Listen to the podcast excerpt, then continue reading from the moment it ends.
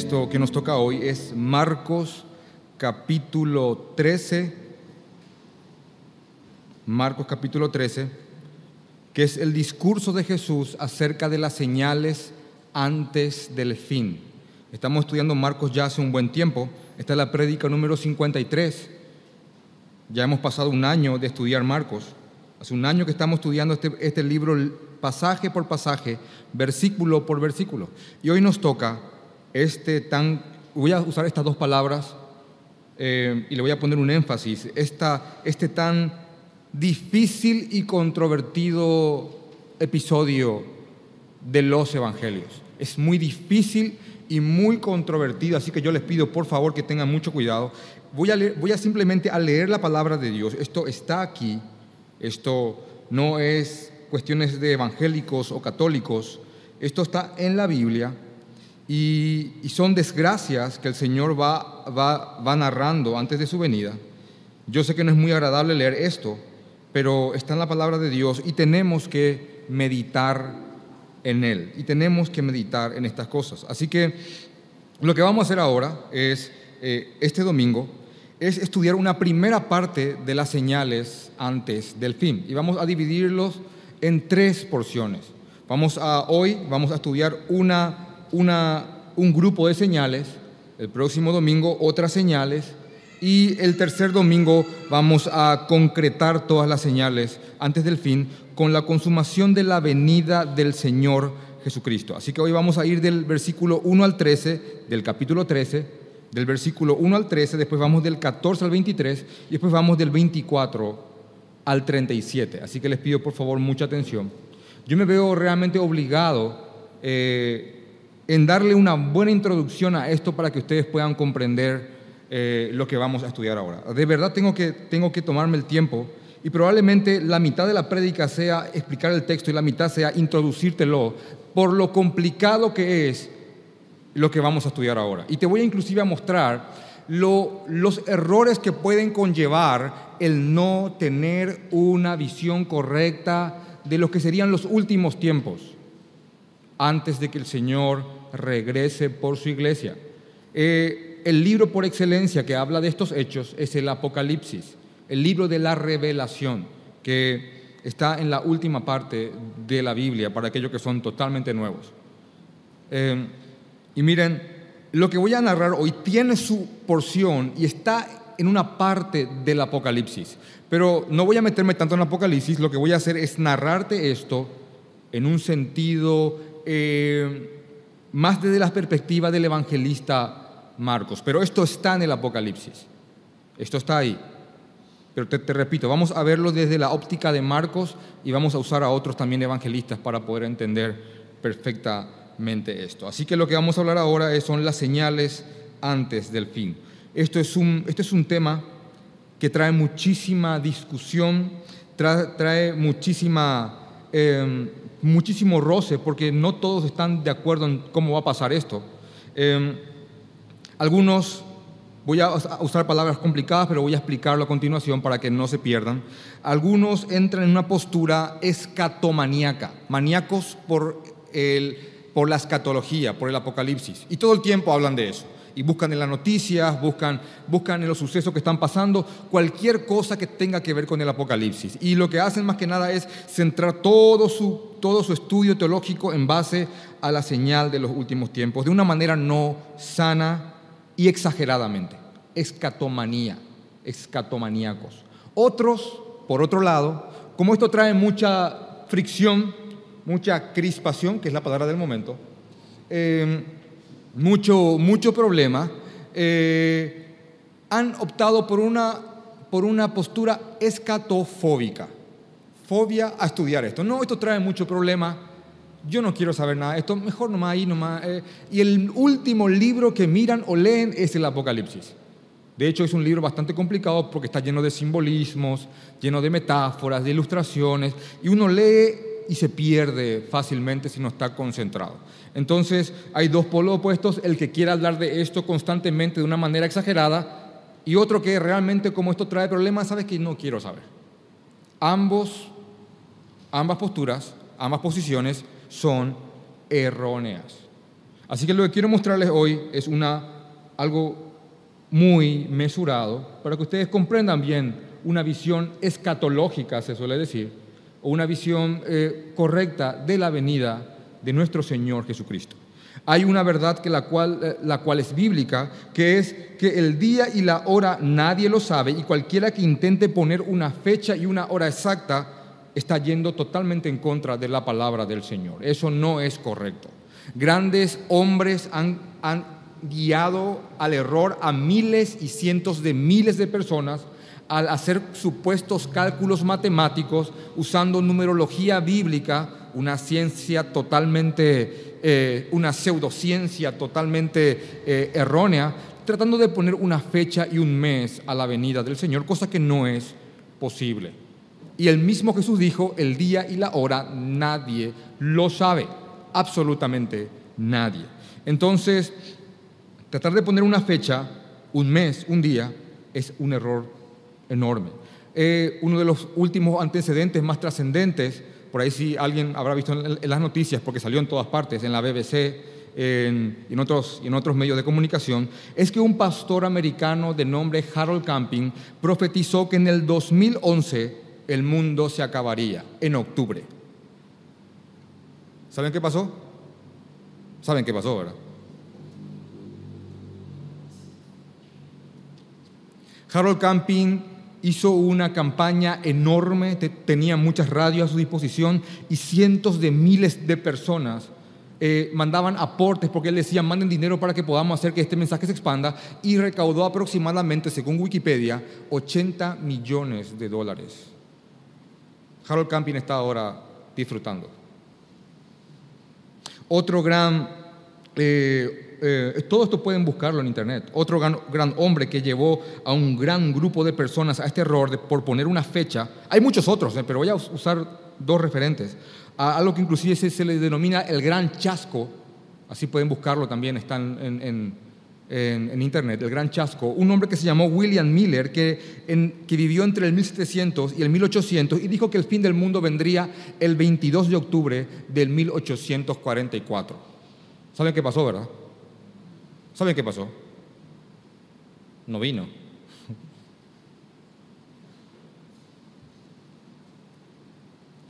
Este, William, este hombre, William Miller, se arrepintió de tal manera que él se apartó de, todo este movimiento y una profetisa de entre ellos, que estaba muy metida con él, se llamaba Elena G. de White, y asumió su puesto y fundó la iglesia que hoy se llama Iglesia Dentista del Séptimo Día una iglesia fundada en base a una falsa profecía de la venida del Señor.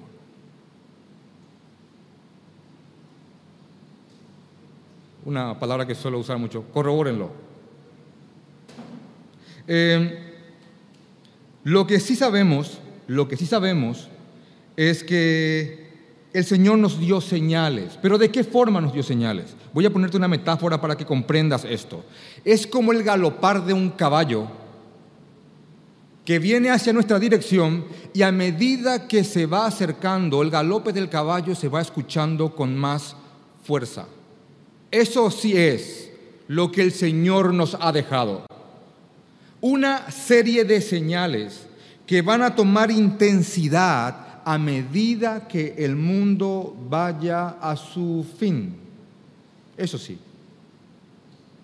El día exacto no lo sabemos, pero eso sí, es lo que el Señor nos dejó. De hecho, que el texto que vamos a leer hoy, en el, en, el título que le han puesto los traductores de, de Marcos 13:3, dice señales antes del fin. Ahora, yo quiero ayudarles a entender, quiero ayudarles a entender un panorama en torno al libro del Apocalipsis y, el, y en cuanto a estas señales de, que están ocurriendo. Si te identificas conmigo yo al comenzar a estudiar la sana doctrina, el Evangelio correcto, y empezar a ver una interpretación sana de la Biblia, te vas a topar que grandes, te vas a topar con que grandes hombres de Dios, que son siervos del Señor, que han predicado el verdadero Evangelio del Señor Jesucristo, a la hora de llegar en el Apocalipsis y en, los, en las señales antes del fin, todos estos no están de acuerdo entre sí. Gran mayoría gran parte de esto. Y quiero, y, siempre que, hablo con esto, de, esto, con, con alguno de ustedes, una pregunta recurrente que ustedes hacen es, pero ¿cuál es la verdad, pastor? ¿Cuál es la verdad? Porque este es un predicador sano y cree esto, y este es un predicador sano y cree lo otro, y este también es bueno y cree aquello. ¿Cuál es la verdad? ¿Qué en verdad va a pasar antes que el Señor venga? Em, quiero decirte que también gran parte de este desconcierto, de esta falta de armonía hoy día en la iglesia contemporánea del siglo XXI es la facilidad al acceso de información. ¿Por qué? Porque es tan fácil simplemente eh, poner en Google el tratado del Apocalipsis de, tal persona, descargar en PDF y leer una cosa y descargar de otra y leer otra cosa. Y quiero decirles algo, hay tantos hombres de Dios que han estudiado tanto, tanto esto, que realmente tienen argumentos muy valederos para que uno rápidamente tome su postura. Eh, una vez yo estaba con un pastor muy amigo mío, eh, estábamos en, en, Utah y habíamos ido a visitar una, una, iglesia, una librería de una iglesia y estábamos hablando del tema del Apocalipsis. De hecho que yo con él tampoco estaba de acuerdo en, mi postura, pero íbamos hablando del tema del Apocalipsis. Él era milenial, yo soy premilenial histórico. Y, encontramos este folletito encontramos este folletito que tengo en, la mano hoy. Y, este, y el folletito decía, el fin de los tiempos, cuatro perspectivas, cuatro formas de ver el fin de los tiempos. Y compramos este folleto, nos había costado dos dólares, y en el auto este, estábamos leyendo y empezamos a leer los referentes que sostenían cada postura.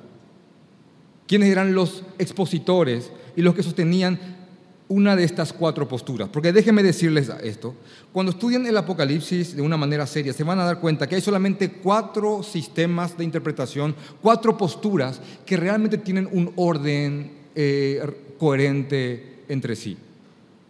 Hay cuatro formas. Después hay una quinta, sexta, séptima, octava que no tienen fundamento eh, bíblico. Así que aquellos que dicen que viajaron al cielo, que vieron trompetas, eso no, eso no son posturas serias. Son divagues, pensamiento en desorden. Hay, cuatro formas en que grandes hombres de Dios eh, han, visto la señal de los últimos tiempos. Miren, ahora, yo voy a leerte una serie de nombres para mostrarte, voy a decir el título y quiénes lo representaron. Y probablemente, como seas nuevo en la fe, o aquellos que están empezando a estudiar, a quienes quiero mostrar el panorama, no sea muy representativo cada nombre que yo diga. Voy a decir un nombre y tal vez digas quién es ese. Pero te pido por favor que inclusive después pida la grabación y veas que cada nombre que voy a decir fueron grandes hombres de Dios que predicaron el Evangelio con todo su corazón. Y, varios de ellos hasta han muerto por amor a Cristo. De las cuatro posturas que vas a encontrar, una de ellas, la que para mí hoy está predominando y se expande de una manera inmensamente rápida, es la postura dispensacional del milenio, la postura dispensacional. Hombres como, inclusive íbamos mirando el folleto, eh, cosa, que ya lo sabíamos, hombres como John MacArthur, prácticamente es el teólogo contemporáneo que más trascendencia tiene hoy en aquellos que sostienen la, forma de ver el Evangelio correctamente o reformadamente o sanamente. Es uno de los hombres que más está trascendiendo hoy día. Y cualquier creyente no puede evitar ser influenciado por este hombre en mayor o menor medida. Otros hombres como Evis Carballosa también creen esto. Em, hay un, incluso, un, hombre que se llama Darby, de apellido eh, Nelson Darby, que es el fundador de los Hermanos Libres, que también sostenía esto. Y un predicador muy conocido últimamente en el mundo latinoamericano que se llama Miguel Núñez. Son dispensacionales y son hombres que predican el Evangelio del Señor Jesucristo. Dicho sea paso, eh, el hermano, el pastor John MacArthur, eh, ha influenciado tanto en mí que mi postura en base a el rol de la mujer en la iglesia, yo lo, yo lo, yo lo he reafirmado con su libro El sublime llamado de Dios para la mujer. Y mi visión de, de, los diezmos, yo me he regocijado con el libro A quién pertenece el dinero. para ver eh, eh, hombres y mujeres en su diferencia y en su complementación, hay un libro que se llama Diferentes por Diseño. Si uno quiere este, debatir contra ateos, hay un libro que se llama Batalla por el Comienzo. Y si quiere uno debatir contra los filósofos posmodernos, hay un libro que se llama La verdad en guerra. Vieron que tengo a MacArthur en mi cabeza. Y puedo inclusive decir muchos otros más, porque este hombre ha escrito 162 libros, superando a cualquier teólogo que hasta hoy día haya vivido. Y este hombre era dispensacional. Eh, ahora, el ala más clásica, que, que generalmente tienden muchos a ser los que son reformados, es la postura amilenial. No hay milenio, amilenial. Porque hombres como Martín Lutero lo eran. Imagínense, Martín Lutero. Juan Calvino era amilenial. Packer, inclusive comentaristas como William Hendrickson, sostenían esta postura de la visión del Apocalipsis que se llama amilenial. ¿Vieron qué grandes nombres hay aquí? Lutero, Calvino, hombres que vivieron en torno al 1500, en el cual la iglesia se levanta en contra de, toda, de, todo el abuso católico, de la venta de indulgencias. Todos hombres sostenían esta postura amilenial. Eh, después hay una postura que se llama premilenialista histórico. Créame, no se, no se apabullen con estos términos, con estas palabras, solamente quiero mostrarles los referentes de cada uno. Eh, entre el premilenialismo histórico están hombres como eh, Justino Mártir, que vivió en el 100 después de Cristo, Papías, que vivió en el, en el 60 al 130 después de Cristo, Lactancio, que vivió en el 240, Ireneo en el 130, y hombres que fueron predicadores contemporáneos con relación a estos, como Charles Spurgeon, George Eldon Ladd, Oliver Buswell, e inclusive hay un comentarista actualmente vivo que se llama Wayne Gruden. Y yo.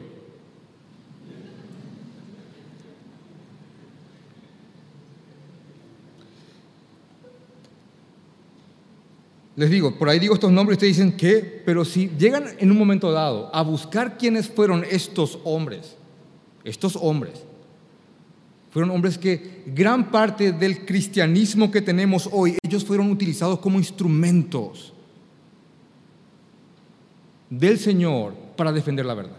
La cuarta postura, que se llama postmilenial, dije dispensacional, dije eh, amilenial, prehistórico, premilenial histórico.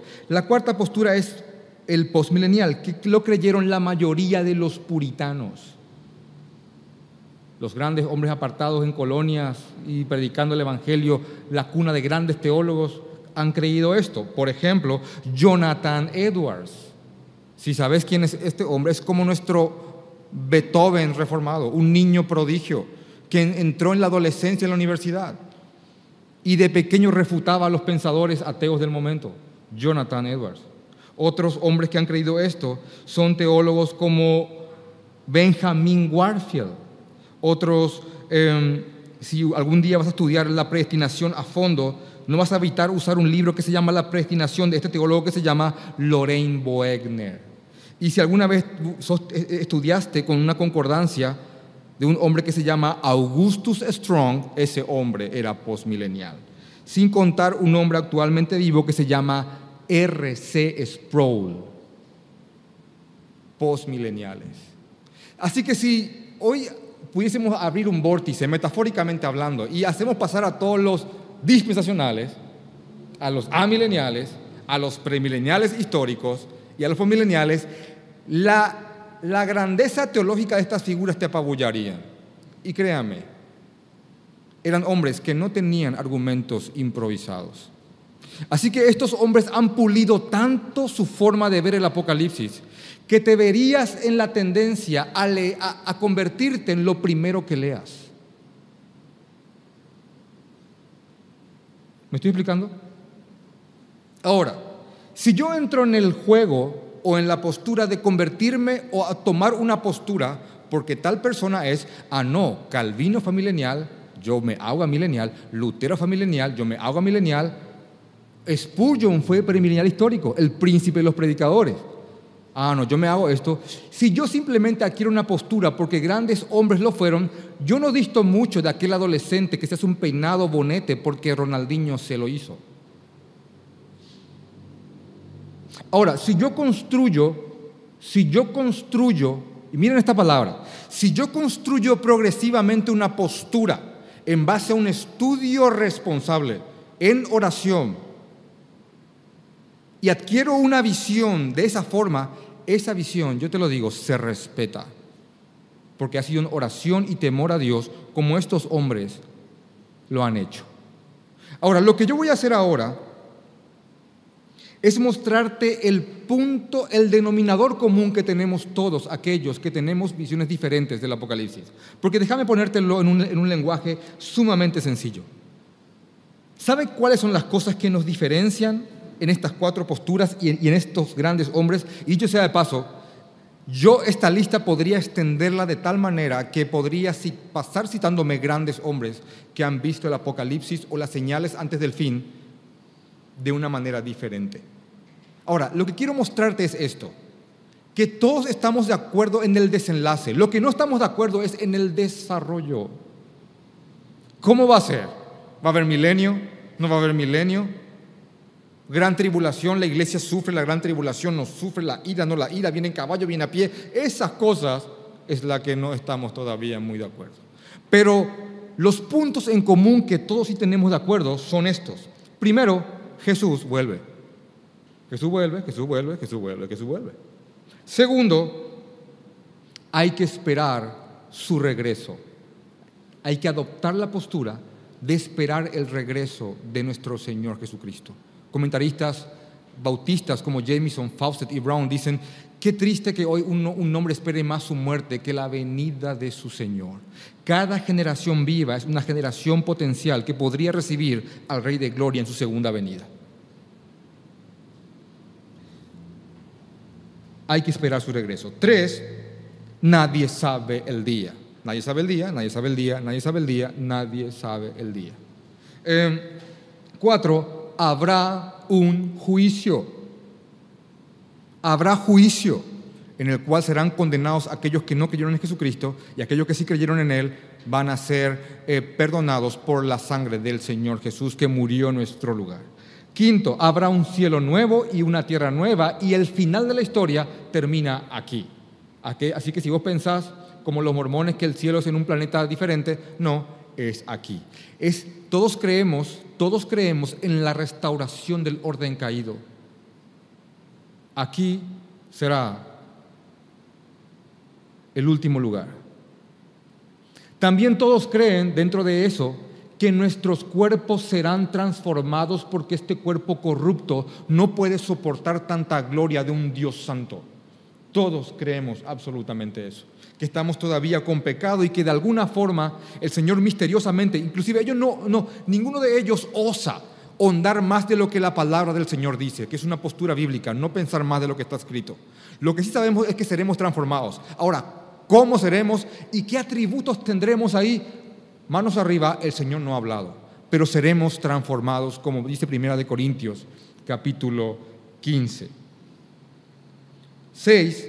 Ya no habrá más, al final, llanto, tristeza ni dolor, y adoraremos eternamente al Señor. Siete, la cual resume toda la historia, que es Apocalipsis 22, capítulo 4, en el cual no hay discrepancia de, interpretación, que es esto, tres palabras que encierran todo. Veremos su rostro.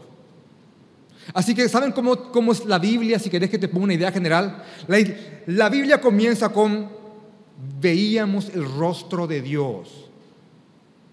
Y va a terminar con, veremos su rostro. En el Edén así comenzó todo. Podíamos cohabitar con el Señor, no teníamos pecado, podíamos mirarle de frente y hablar con Él. Había una comunión total. Cuando caímos en pecado, eso terminó. Y todo el plan de redención, todo el Evangelio gira en torno a volver a ese estado. Pero créanme, como dice la Biblia, va a ser un estado mucho más sublime y enorme el volver a ver su rostro. Les pregunto, ¿creen en estas cosas? Bueno, estos son nuestros puntos en común. Así que habiendo mostrado una guía para que comprendan la visión que muchos tienen del Apocalipsis, y exactamente me he tomado media hora para mostrarles esto, pero créanme, es importante que tengan esta visión. Si alguna vez alguno de ustedes han tenido este dilema de cómo es esto y creen que hay tantas posturas, no, de verdad hay cuatro series que tal vez tengan detalles una que otra, pero estos son los puntos en común que todos esperamos sobre el Señor y sobre las señales antes de su venida, sobre, sobre este galope que va acercándose cada vez, cada vez más. Dicho sea de paso, cuando yo le iba leyendo este folleto que tengo en la mano de la, de la editorial VIH en español, a este amigo mío que estaba manejando mientras yo leía, mira quién cree esto, mira quién cree lo otro, eh, nos sorprendíamos de los grandes hombres de Dios que sostenieron diferentes posturas en cuanto a esto. Ahora quiero mostrarles un desarrollo en un denominador común de lo que todos esperamos de los, de los últimos días. En el libro de Marcos, capítulo 13, permítanme decirles que lo que vamos a leer ahora son desgracias. Vamos a leer desgracias. Y la pregunta es, ¿por qué el Señor nos explica esto? ¿Por qué el Señor nos muestra esto a través de su palabra? Bueno, voy a darte varias razones por las cuales vamos a leer estas desgracias y vamos a abrazarlas. Primero, para tener esperanza. ¿no? ¿Qué? ¿Vamos a leer desgracias para tener esperanza? Sí, porque cuando estemos viviendo esas desgracias, si es que nos toca pasarlas a nosotros, vamos a estar esperanzados porque sabemos el final de la historia. Sabemos el final de la historia. Vamos a pasar desgracias como iglesia, lo que ha pasado una vez, inclusive con intensidad en el pasado, que hoy sigue pasando en ciertas partes del mundo, pero sabemos el final de la historia. Jesús es glorificado. Así que el, entender el fin de la historia, cuando estemos en momentos de tribulación y en momentos de penas y desgracias, nos da esperanza que por ende engendra en nosotros valentía y fuerza. El Señor va a ser magnificado pase lo que pase. Y este ha sido el combustible de la iglesia desde siempre.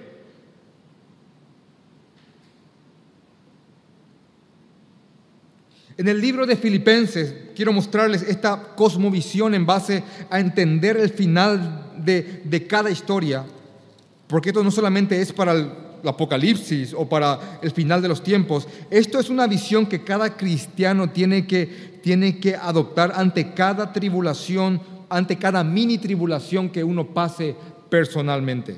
Un hombre como el apóstol Pablo, mientras estaba siendo encarcelado por predicar el Evangelio, Dice en Filipenses capítulo 1, versículo 18, que pues, no, no obstante, de todas maneras, o por pretexto o por verdad, Cristo es anunciado, en esto me gozo y me gozaré aún, porque sé que por vuestra oración y la suministración del Espíritu Santo de Jesucristo, esto resultará en mi liberación. Y ahora miren cómo Él se abandona totalmente al Señor pase lo que pase, dice en el versículo 20 del capítulo 1 de Filipenses, conforme a mi anhelo y esperanza de que en nada seré avergonzado, antes bien, con toda confianza, confianza, confianza, confianza, como siempre ahora también será magnificado Cristo en mi cuerpo o por mi vida o por mi muerte. Que pase lo que pase yo conozco el final de la historia. Mi Cristo va a ser magnificado o por mi vida o por mi muerte. Así que cuando uno entiende que padeceremos tribulación, si en verdad vivimos piadosamente en Cristo Jesús, si en verdad vivimos lo que creemos, vamos a tener afrenta, pero conocemos el final que es Jesucristo el que va a ser glorificado. Así que que el Señor nos narra esta serie de, de desgracias es con el motivo de que comprendamos que Él es el soberano, que Él verdaderamente controla todas las cosas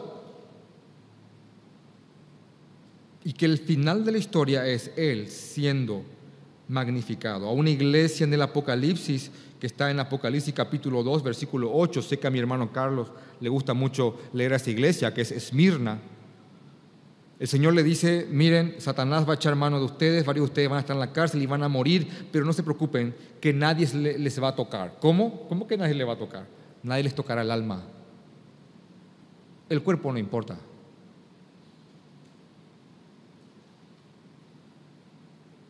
De hecho, gran parte de las veces Jesús dijo, le voy a explicar a quién se debe temer. No teman aquellos que pueden destrozar y dañar el cuerpo porque más de eso no pueden hacer. Tema más bien aquel que puede juzgar y mandarles eternamente al infierno. Así que cuando el Señor dice, por ejemplo, que vas a habitar bajo el abrigo del Altísimo, tu cuerpo no tiene nada que ver. Pregúntenle a los doce apóstoles, de los cuales once murieron de las peores maneras posibles. La que más me sorprende es el apóstol Pedro, que según la tradición él vio primero ser crucificados a su esposa y a su hijo, y después él fue crucificado boca para abajo. Y el único que se salvó fue el apóstol Juan, de una olla de aceite hirviendo, exiliado a una isla, estuvo y ahí escribió el Apocalipsis. Y créanme, vivieron un plan maravilloso para sus vidas, murieron por Cristo. Muy diferente a lo que se predica hoy, ¿verdad, campeón? Así que le pregunto, ¿hasta acá le estoy, le está interesando esto? Tengo mi versión corta de esta prédica, por ahí si me dicen, no, cortala. Eh, eh, un remix porque ya me estoy aburriendo. Otro motivo por el cual también el Señor nos va a narrar estas desgracias es para que estemos alerta y nadie nos engañe cuando estas cosas empiecen a, pasar, porque los precavidos son los que tienen la, la guardia en alto. De hecho, dicho sea de paso, todo este discurso termina con la palabra, por favor, vamos ya al final antes de comenzar. Marcos capítulo 13, versículo 33, termina el versículo con velad. Así termina todo. Así que para que estemos alerta para que estemos velando, para que no nos durmamos cuando estas cosas, cuando estas cosas ocurran. Así que aquí está Jesús. Es el martes de la Semana Santa. Lo que Jesús dijo a continuación, lo dijo el martes de la Semana Santa. Así que cuando estés el martes, acordate de esto. Jesús estaba predicando en el templo, hizo una exhortación terrible a los religiosos, sepulcros blanqueados. ¿Sabe qué es un sepulcro blanqueado? Es un ataúd o un panteón o una tumba que está linda por dentro, pero eso no evita que adentro haya un cuerpo en putrefacción. Sepulcro blanqueado. Le exhorta a los religiosos. Fue su último discurso público. Un versículo que tal vez, un discurso que tal vez muchos dirían, o le, o le tuitearían a Jesús, te falta amor, te falta amor, te falta amor, por lo duro que fue. Mateo 23, él exhorta, hijos del diablo, doblemente hijos del diablo, ustedes, eh, terrible las cosas que él dijo a estos religiosos. Su último discurso público. Jesús ahora sale del templo de decir esto, sale del templo para nunca más volver. Y la presencia de Dios dejó finalmente y por última vez aquel templo que alguna vez habitó con todo su esplendor. Jesús saliendo del templo. El templo de Jerusalén era un edificio sumamente hermoso, sumamente hermoso, sumamente hermoso. Y Jesús dice en el versículo 1 del capítulo 13, saliendo Jesús del templo, le dijo uno de sus discípulos, y por favor, pónganle exclamación abundante a esta frase. Dicen, maestro, mira qué piedras y qué edificios. ¡Wow! Salen del templo y en un momento dado miran todo eso y dicen, maestro, mira qué piedras y qué edificios. El templo de Jerusalén era una obra arquitectónica hermosa. El hermano Fabio aquí presente hoy y yo fuimos a San Paulo y fuimos a ver el templo de Israel que fue construido, una réplica de él, por una secta llamada la Iglesia Universal del Reino de Dios. Y aunque es una réplica de una secta que no predica el Evangelio, que tiene como heresiarca a Edir Macedo, no, no pudimos evitar quedarnos sorprendidos al ver esa réplica hermosa del templo del Señor. Ahora, somos una generación que ha visto edificios grandes y rascacielos por televisión en vivo, y aún así eso impacta. Imagínense desde la mentalidad de un judío que solamente ve casas chiquitas, porque era un periodo de edificaciones pequeñas, ver semejante monumento, semejante edificación, edificios y piedras. Algunas piedras eran tan grandes, tan grandes, que hasta hoy día cuesta explicarse cómo lo movieron.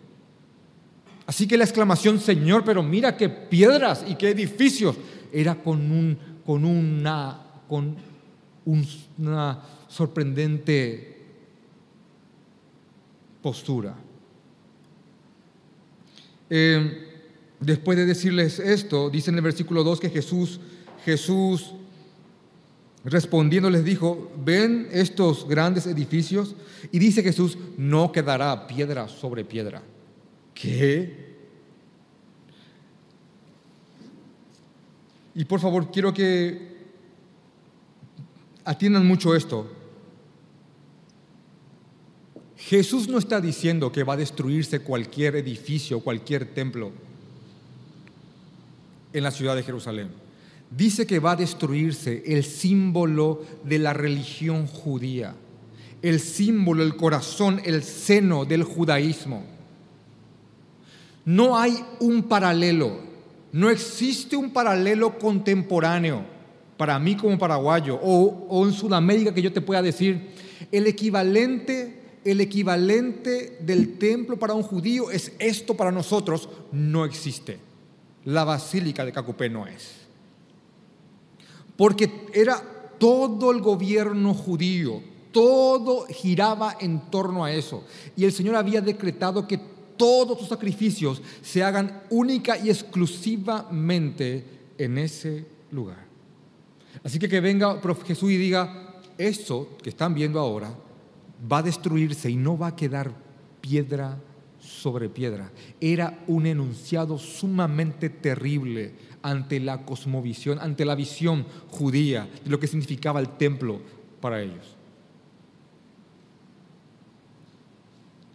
Entonces, dicho sea de paso, les digo que el Señor profetizó algo que iba a ocurrir en un sentido inmediato, pero también algo que iba a pasar tiempo después.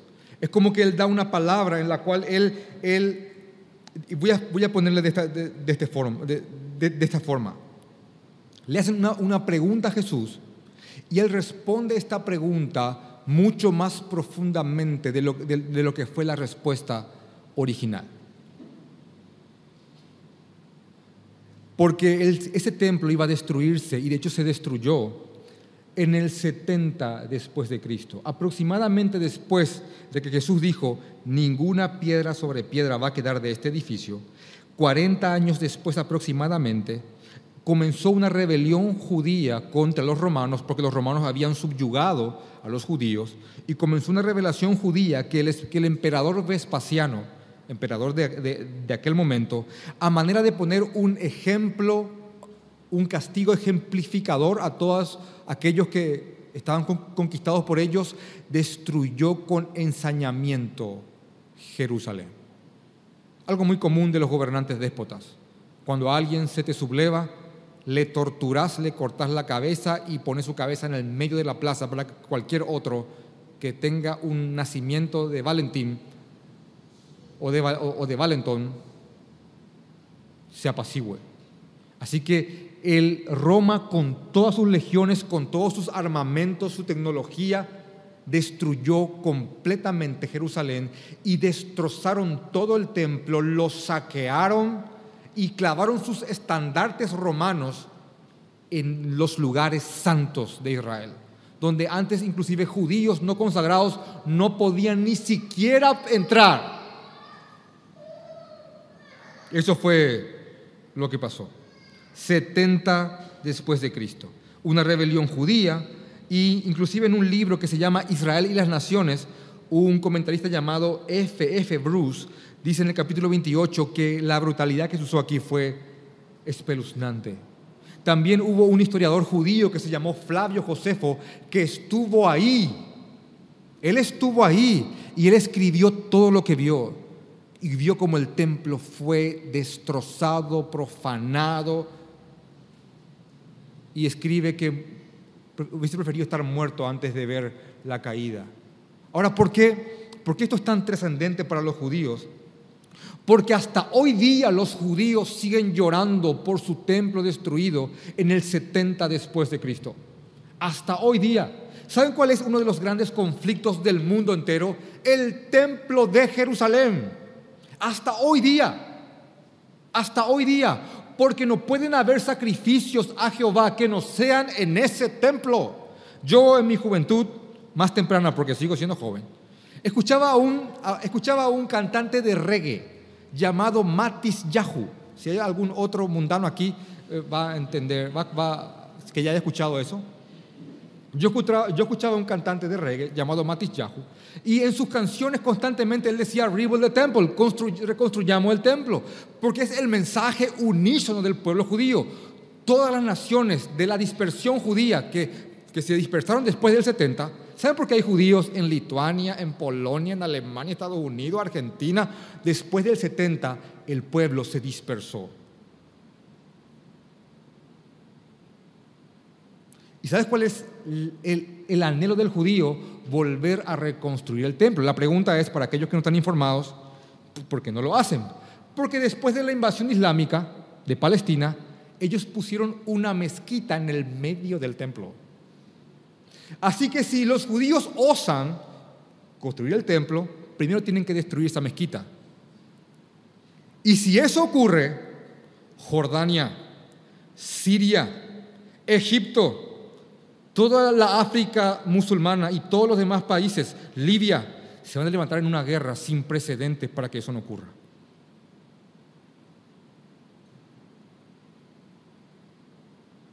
Ismael y su hermano enfrentados, Isaac. Una porción de tierra que equivale a dos campos de fútbol es el detonante para una guerra sin precedente.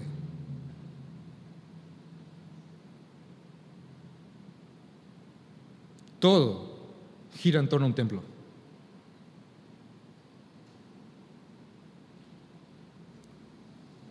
¿Vieron todo lo que está pasando ahora?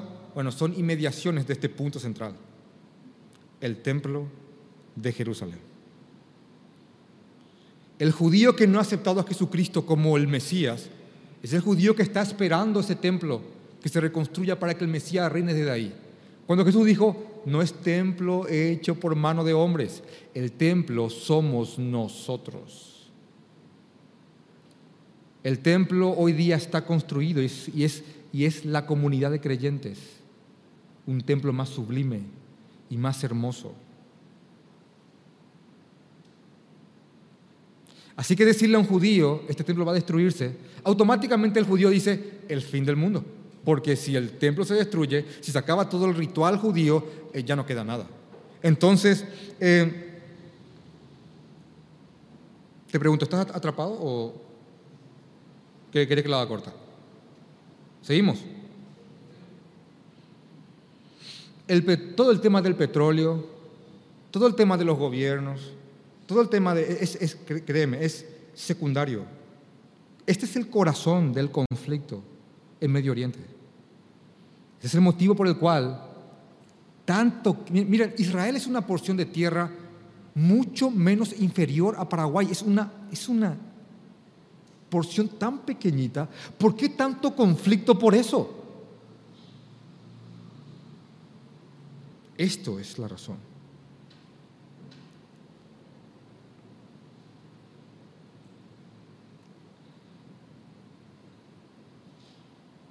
El Señor, después de esto, versículo 3 del capítulo 13 de Marcos, dice, y se sentó en el monte de los olivos El monte de los olivos es un monte en el cual uno se sienta y está toda la ciudad y está ese hermoso templo.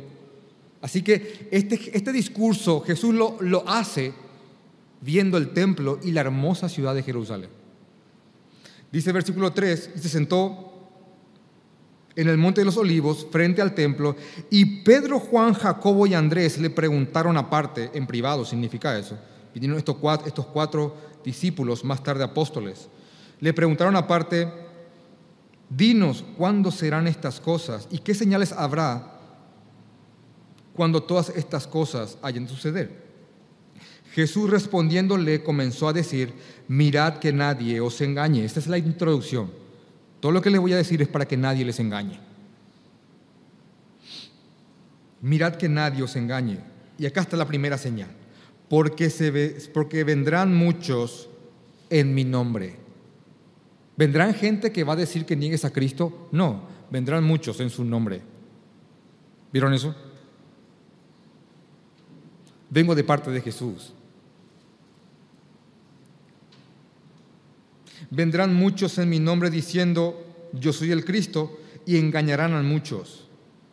Inclusive dice ahí, un poquito más adelante, en el versículo 22 del capítulo 13, porque se levantarán falsos cristos y falsos profetas y harán señales y prodigios para engañar, si fuese posible, a uno de los escogidos. ¿Saben qué va a pasar? Van a, venir falsos profetas, profetas, y hoy dije una palabra medio simpática.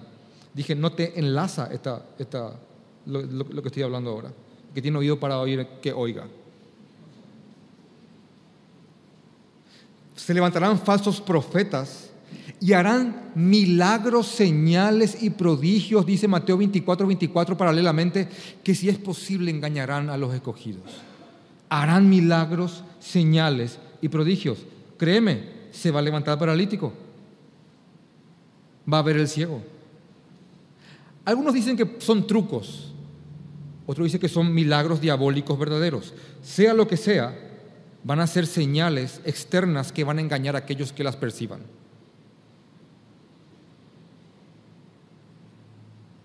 Así que dice Jesús, no se engañen. Si ven a alguien hacer un prodigio, escuchen primeramente su mensaje. A veces cometemos el error de que hay un, hay un milagro, lo que dice es verdad, y tiene que ser al revés. El milagro es de Dios y el mensaje es verdadero.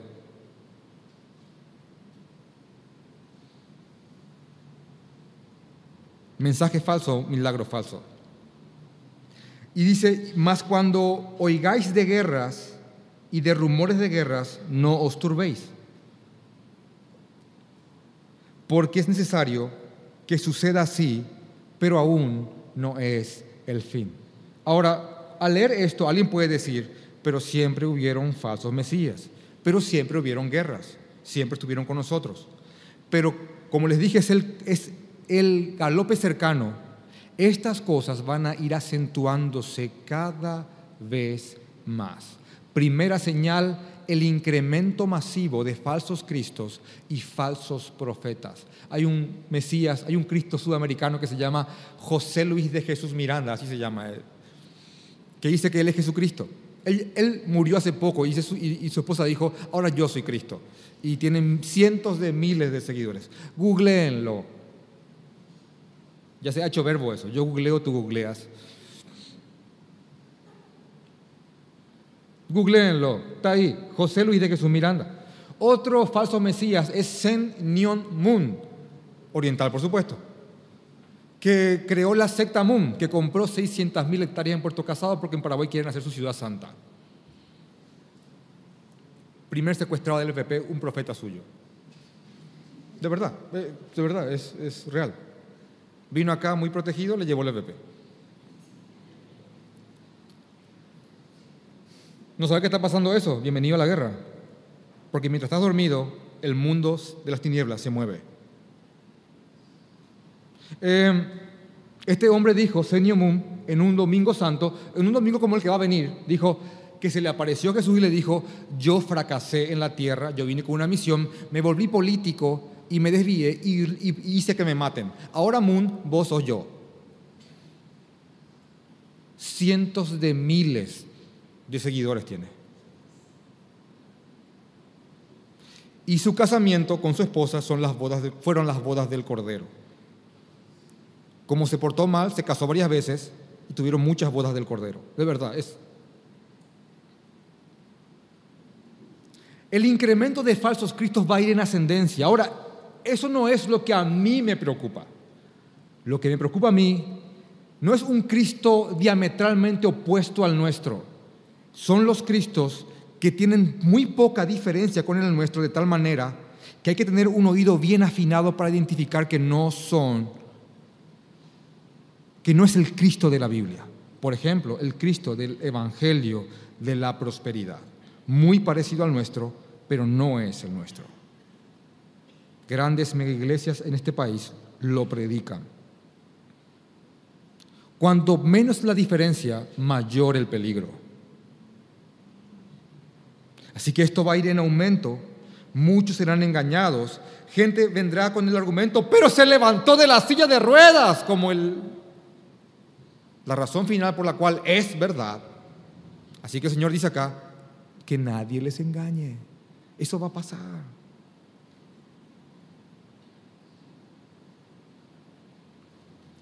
Y, se, y habrá rumores de guerras. Va a haber una guerra, va a haber una guerra. Trump atacó Siria, y así, y, esto va a ir en aumento. Y esto, y esta, y esta, y esto va a ir creciendo, pero tranquilos, todavía no es el final. Tranquilos, todavía no es final. Eso tiene que pasar. Y de hecho que históricamente hablando el incremento de guerras y el hombre a medida que va creciendo en capacidad tecnológica también va, va creciendo en capacidad de destrucción masiva. Tanto así que en los últimos ciclos, por, medio del desarrollo atómico, se han matado muchas más personas que en toda la guerra a, escapa y, a, espada y flecha del medioevo. Hoy con un botón puedes matar miles y hasta millones de personas. El equivalente de personas que murieron en Hiroshima y Nagasaki no tiene precedentes en la historia. Y esto va a ir subiendo como Daniel lo dijo, la, ciencia avanzará y la gente irá de acá para allá sin saber qué está pasando. Eh, segunda señal, guerras y rumores de guerras. Tercera señal. Leo el capítulo, el versículo 8 para complementarlo, dice, porque se levantará nación contra nación y reino contra reino, y habrá terremotos en muchos lugares la actividad sísmica, producto de un, de un planeta que está tosiendo por, tanta, por tanto ultraje de parte del hombre, va a ser cada vez mayor. Y habrán terremotos mucho más que antes. Y habrán hambrunas por causa de estas tragedias y alborotos. Pero tranquilo, recién se está a punto de parir algo. Porque dice, y son principio de dolores expresión de una mujer que está encinta y está empezando con contracciones.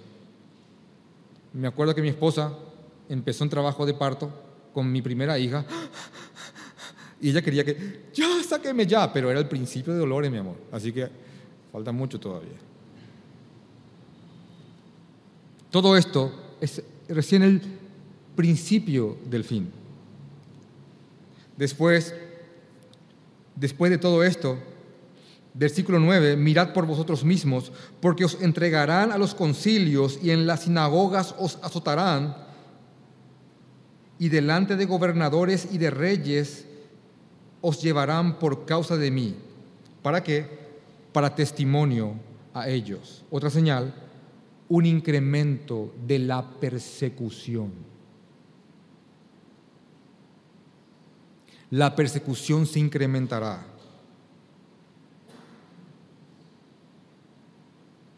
Eso va a ocurrir. Todo se va a ir mutando de tal manera que va a ser cada vez más difícil ser un verdadero cristiano en medio de esta sociedad. Pastores van a ir presos por predicar Romanos capítulo 2, hablando que el homosexualismo es un pecado y una aberración. Y por predicar un mensaje discriminativo van a ser llevados a cárceles hombres que tal vez de una manera santa han dado una vara a sus hijos, por leyes anticorrección, van a ser despojados de sus hijos por, por ejercer disciplina bíblica sensata. Doctores van a perder licencias por no querer hacer abortos. Y esto irá creciendo en aumento cada vez más. Dicho sea de paso, la persecución hoy día está tan pujante en ciertos puntos de la tierra que yo no dudo que en este momento haya creyentes que dentro de su contexto remoto estarán pensando que ya son los últimos tiempos. Dígame qué sería ser creyente hoy día en, la ventana 1040, en Medio Oriente, cerca, con, con el ISIS rondando. En este momento hay hermanos que están siendo filmados mientras los degollan por ser cristianos.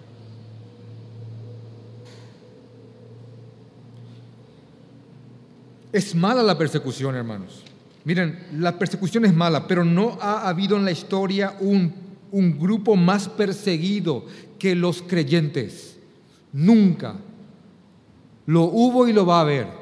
Un instituto que se llama Centro de Estudios del Cristianismo Global Gordon Conwell sacó hace un año aproximadamente un estudio que dice, voy a, este es un dato que lo dio un pastor muy serio para mí, eh, voy a leerlo tal como está. Dice que, eh, decía, decía, ese estudio que 100.000 cristianos mueren por año por causa de su fe. 100.000 cristianos.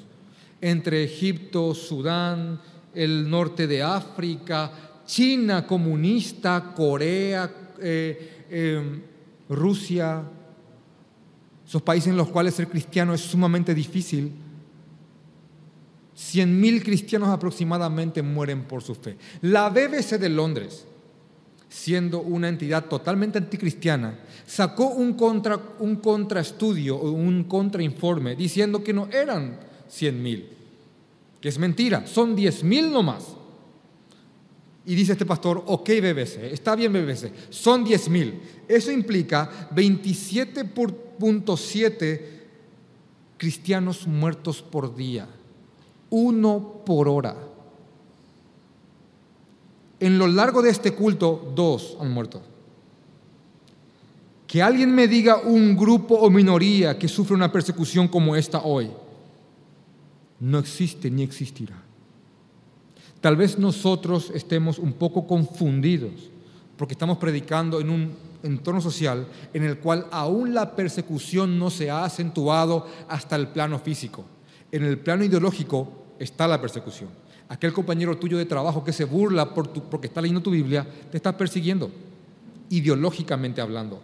Lo que va a ocurrir un día es que esto va a pasar al plano físico, de tal manera que dice la Biblia que hasta inclusive el hermano entregará a su hermano y el padre al hijo y se levantarán hijos contra los padres y los matarán por el Evangelio. No habla de, de, de muertes matricidas o patricidas que hoy día pasan, va a ser por el Evangelio.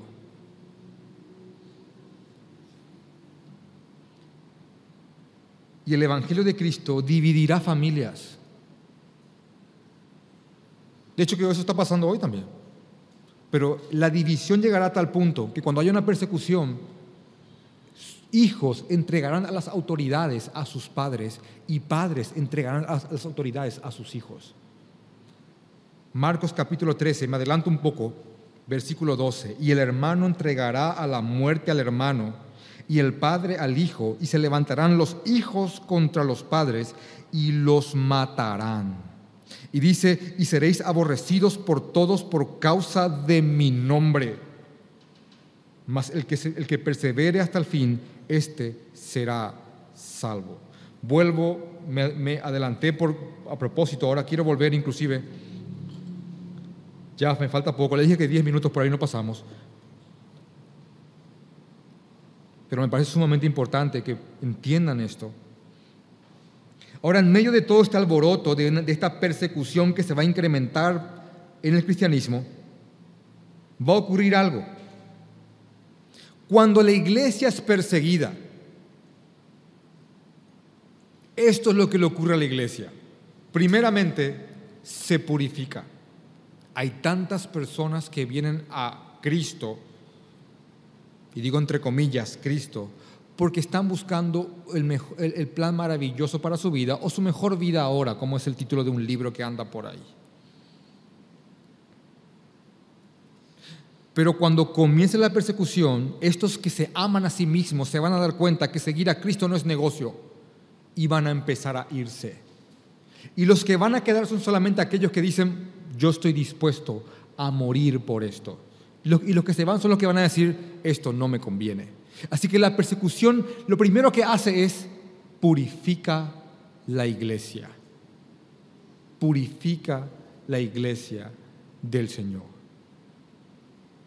Dos, hace que aquellos que están dormidos, que son creyentes, que son hermanos en Cristo, y están dormidos, como tal vez algunos de ustedes lo están hoy aquí presentes, que es dormido. Punto uno, no estás predicando, estás dormido. Punto dos, estás mirando la hora porque querés ir a comer una pizza. Punto tres, eh, sos un agente secreto nuestro en el mundo. Un agente secreto nuestro en el mundo. Hasta inclusive nos, nos lo que pasa en el mundo para que nos cuidemos. Estás dormido. Lo que va a hacer la persecución cuando venga es que va a enardecerte de tal manera que vas a salir de ese letargo espiritual y vas a predicar a Cristo como nunca antes. Lo que le pasó a Pablo. En el libro de Filipenses, por favor, léanlo y sumérjanse en Filipenses para que entiendan el gozo bíblico. Roma, al tratar de frenar el Evangelio, quiso apresar al tal vez predicador más prominente entre los gentiles, no judíos, que era Pablo. Roma lo que no se dio cuenta es que al apresar a Pablo para que el Evangelio no se expanda, y al llevarlo a Roma, lo que estaban haciendo era llevar al evangelista por excelencia a su seno mismo. No solamente eso, al encarcelarlo, le encadenaban a, un soldado romano para que no se escape. Viendo el perfil de Pablo, ¿qué creen ustedes que un hombre como Pablo hubiese hecho si le, encade- si le encadenan un tipo a su lado? Cada soldado pretoriano encadenado a Pablo era un soldado evangelizado. De tal manera que Pablo, en su carta a Filipenses, al final dice, le mandan saludos lo de la casa del César, dice.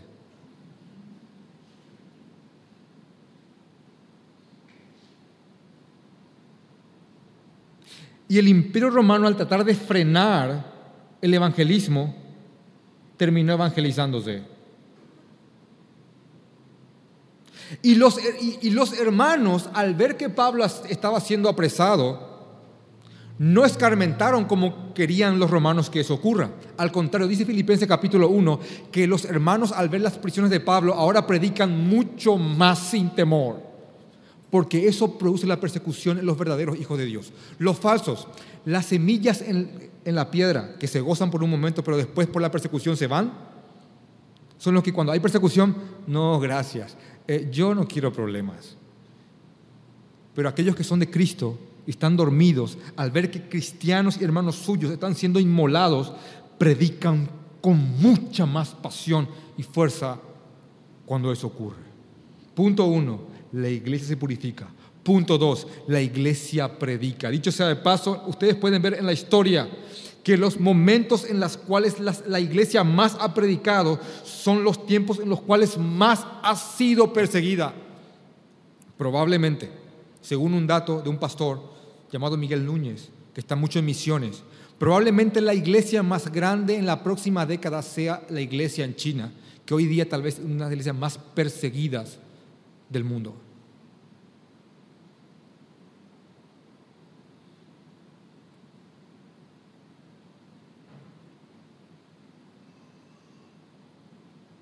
Entonces, producto de esta persecución que va a venir, dice el versículo 10, y, es necesario que el Evangelio sea predicado antes a todas las naciones. En el paralelo de, de, Mateo capítulo 24, versículo 14, dice que una señal antes que Jesús venga es, y será predicado este Evangelio del reino en todo el mundo para testimonio a todas las naciones, y entonces vendrá el fin antes que Jesús venga, va a haber una expansión evangelística como nunca antes, producto de mover el avispero de la persecución.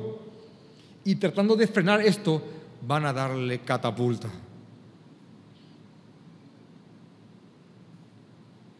Señalante del fin, una predicación como nunca antes. Un comentarista que ya murió se llama William Hendrickson, que no vio la plenitud de, de toda la comunicación hoy día, dijo, tenemos la radio y la televisión y tenemos cómo grabar las prédicas. Dice él, ahora es el momento, pone su comentario. Y así entre comillas, ahora es el momento, tenemos radio y televisión y cómo grabar. Este es el momento. Él no vio ni la sombra de lo que es esta, revolución del Internet y las redes sociales. Hoy día podemos poner el Evangelio en lugares que ni siquiera podríamos pisar físicamente, pero hoy estamos en un plano en el cual el mundo queriendo desarrollar la tecnología para expandir el chisme, no se dan cuenta que están haciendo poniendo el campo propicio para que el Evangelio avance. Igual que Roma en el pasado, cuando queriendo eh, manifestar su grandeza, crearon, crearon todo un sistema de caminos. ¿Oyeron alguna vez la frase, todos los caminos conducen a Roma? Es porque Roma cuando era un imperio mundial, hizo un sistema de caminos desde Roma hasta cada punto colonizado. Establecieron un idioma, un idioma, el griego koiné que todos tenían que hablar. Así, inclusive, eh, socavaron la, delincuencia, la piratería, y queriendo expresar grandeza, pusieron las bases para que los apóstoles hagan a predicar el Evangelio. Así que un apóstol de Jesucristo, a la hora de predicar, tenía un camino que le lleve a todas partes. Dos, un idioma que se podía entender en todas partes, el griego. Tres, había poca delincuencia. Cuatro, había un sistema jurídico de leyes a los cuales inclusive romanos como Pablo podían apelar y chicanear, como se dice, para dilatar su ejecución y poder estar más tiempo predicando. Hombres impíos y naciones impías queriendo exponer grandeza, no se dan cuenta que al fin y al cabo son parte de, de un gran plan que se llama Jesús y el Señor siendo magnificado. Así que este mundo con su tecnología, con los iPhone, con los iPad, con esto, con lo otro, con el Bluetooth, con el Blu-ray, con lo que, lo que sea, con, con el DVD, con, con lo que sea. Al fin y al cabo, es, cumple, se cumple para el desarrollo, para que el Evangelio avance. Henderson decía, les voy a repetir, ya tenemos radio y tele, y podemos grabar las prédicas. Ahora es el momento. Eh, eh, está en el comentario y pone entre signos. Ahora es el momento. Si él hubiese visto lo que tenemos hoy día y, si, sabe que nos estamos predicando, tal vez nos metería uno, como dice mi papá. El Evangelio tiene que ser predicado a todas las naciones. Ahora dice después, Jesús le dice a sus discípulos, Versículo 11, pero cuando os trajeren para entregaros, no os perturbéis por lo que habéis de decir, ni lo penséis, sino que os fuere dado en aquella hora, sino lo que os fuere dado en aquella hora. Eso hablad, porque no sois vosotros lo que habláis, sino el, sino el Espíritu Santo. Acá no te dice no estudies la Biblia. Acá lo que te dice es que toda aquella palabra de Dios que esté alojada en tu mente, producto de esta persecución, te va a llevar a que empieces a hablar del Evangelio como nunca antes y te va a sorprender el denuedo con el cual vas a hablar de las grandezas del Señor. Y ahí dice, leo para terminar de nuevo, y el hermano entregará al hermano a muerte, y el padre al hijo, y se levantarán los hijos contra los padres, y los matarán, y seréis aborrecidos de todos por causa de mi nombre mas el que persevera hasta el final será salvo. No dice que vamos a perder la salvación, sino que simplemente dice que aquellos que vayan yéndose de la iglesia, del cuerpo de Cristo, de la causa, son simplemente aquellos de, de los que Pablo, perdón, de los que Juan habló, que es, salieron de nosotros, pero no eran de nosotros, porque si eran de nosotros, habrían permanecido. Pero salieron para que se manifieste que en verdad no todos son de nosotros. Así que esta primera tanda de señales esta introducción forzosa, y disculpen por pasarme el tiempo, tiene como fin que la iglesia esté esperanzada y en gozo, que esté, que esté velando y que sepa el final de la historia. El Señor viene por los suyos y pase lo que pase, Él va a ser magnificado. Así que este galope va a ir en aumento cada vez más antes que el Señor venga. El día y la hora nadie lo sabe, pero las señales las conocemos perfectamente. Y este es un, un denominador común entre todos los sanos hombres de sana doctrina. Vamos a orar.